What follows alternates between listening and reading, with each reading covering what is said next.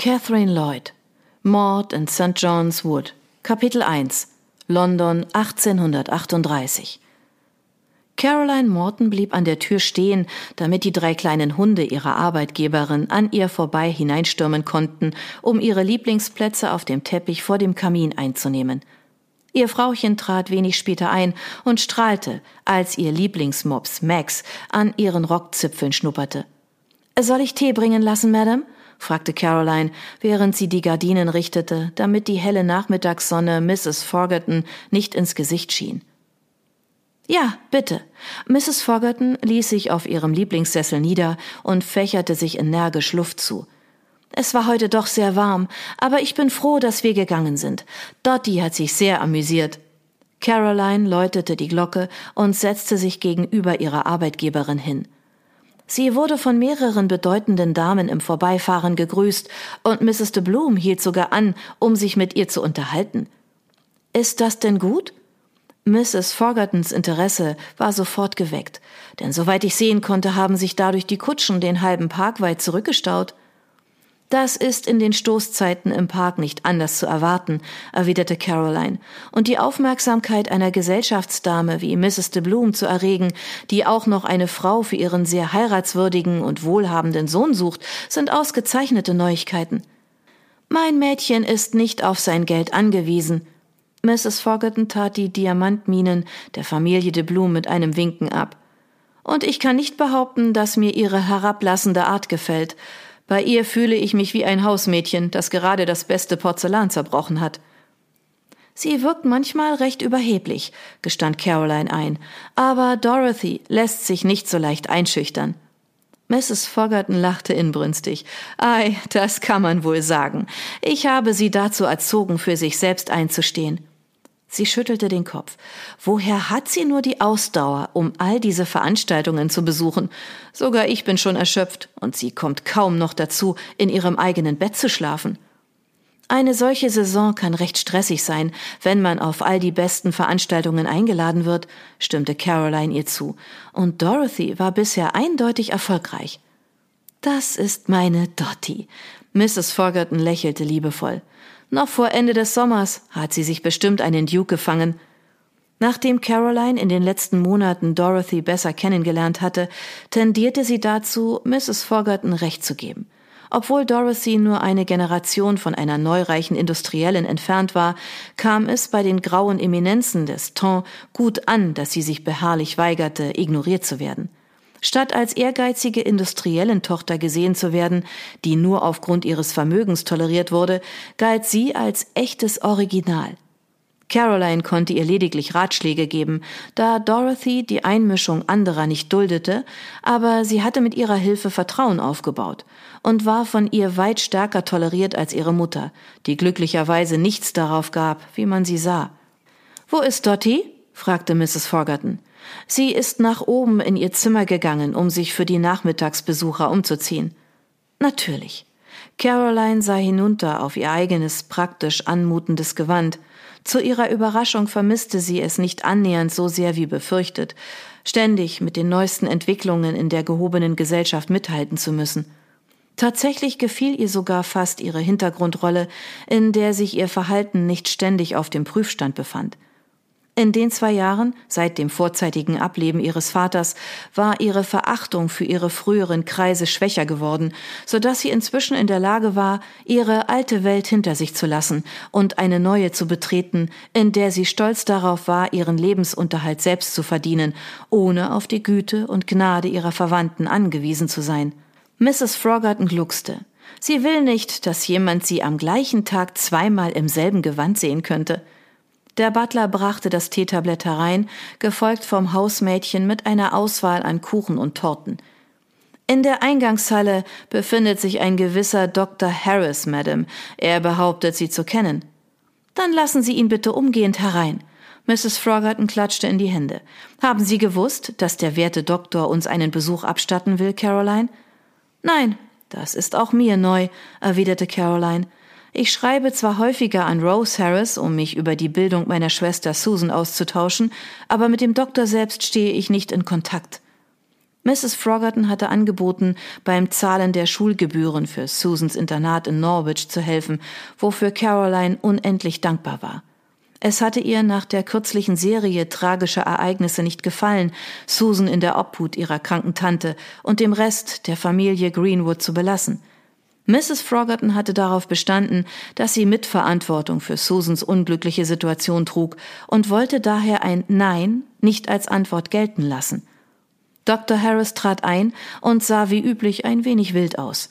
Sein dunkles Haar hätte einen neuen Schnitt vertragen können, aber immerhin war sein Hemd gut gepflegt und es waren keine Flicken an seinem Mantel zu erkennen. Er verbeugte sich vor seiner Gastgeberin und vor Caroline.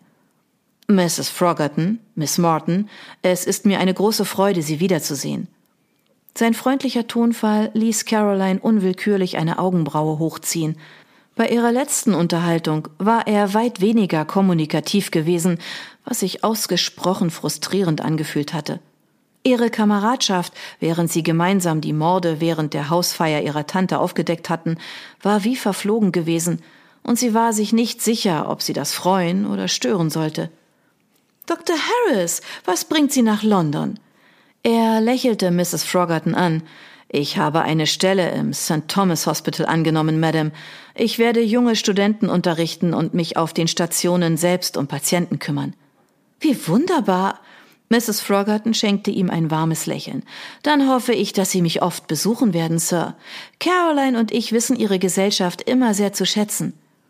Dr. Harris warf Caroline einen skeptischen Blick zu, die wiederum versuchte, eine Miene aufzusetzen, als würde ihre Arbeitgeberin nur für sich sprechen. Haben Sie schon eine angemessene Unterkunft? fragte Mrs. Froggerton. Die habe ich, Madame. Meine Wohnung liegt nahe am Krankenhaus, so dass ich zu Fuß in fünf Minuten da bin. Und auch die Miete ist in Ordnung. Das sind gute Neuigkeiten. Mrs. Froggerton zwinkerte Caroline zu. Ich dachte schon, wir müssten Dr. Harris ein Zimmer unter dem Dach anbieten. Ich bin mir sicher, dass Dr. Harris das mit der undichten Stelle in der Decke gefallen würde, scherzte Caroline. Er ist ja sehr naturverbunden. Dr. Harris sah entsetzt aus von der Vorstellung. Ich habe bereits ein sehr gutes Apartment gefunden. Vielen Dank, Miss Morton. Ich bin nicht auf die Großherzigkeit anderer angewiesen. Oh, ich bin sicher, dass Mrs. Froggerton Miete verlangt hätte, Sir. Sie hat nicht viel für Kletten übrig, die sich durchfüttern lassen, nicht wahr, Madame? In der Tat, das versteht inzwischen sogar mein Sohn, sagte Mrs. Froggerton mit Nachdruck. Es hilft bei der Charakterentwicklung, wenn man lernt, für sich selbst sorgen zu müssen. Wie dem auch sei, kann ich Ihnen etwas Tee anbieten, Dr. Harris? Sehr gern, Madame. Dr. Harris kam herüber, um seine Tasse entgegenzunehmen, und setzte sich neben Caroline, während sich seine Gastgeberin an den kleinen Küchlein bediente. Wie ich von meiner Schwester höre, hat Susan sich in ihrer neuen Umgebung gut eingelebt. Das hat sie in der Tat. Caroline stellte einen Teller mit einer Auswahl an Kuchen neben Dr. Harris ab. Rose war ausgesprochen großzügig zu ihr. Stimmt es, dass Susan immer noch glaubt, Mabel würde kommen, um sie zu holen? Dr. Harris trank einen Großteil seines Tees mit nur einem Schluck. Gibt es denn Neuigkeiten, was ihren Aufenthaltsort angeht? Ich weiß nur, dass es ihr gelungen ist, England zu verlassen. Sie hält sich derzeit irgendwo in Europa auf, vermutlich in Begleitung von Harry, erwiderte Caroline.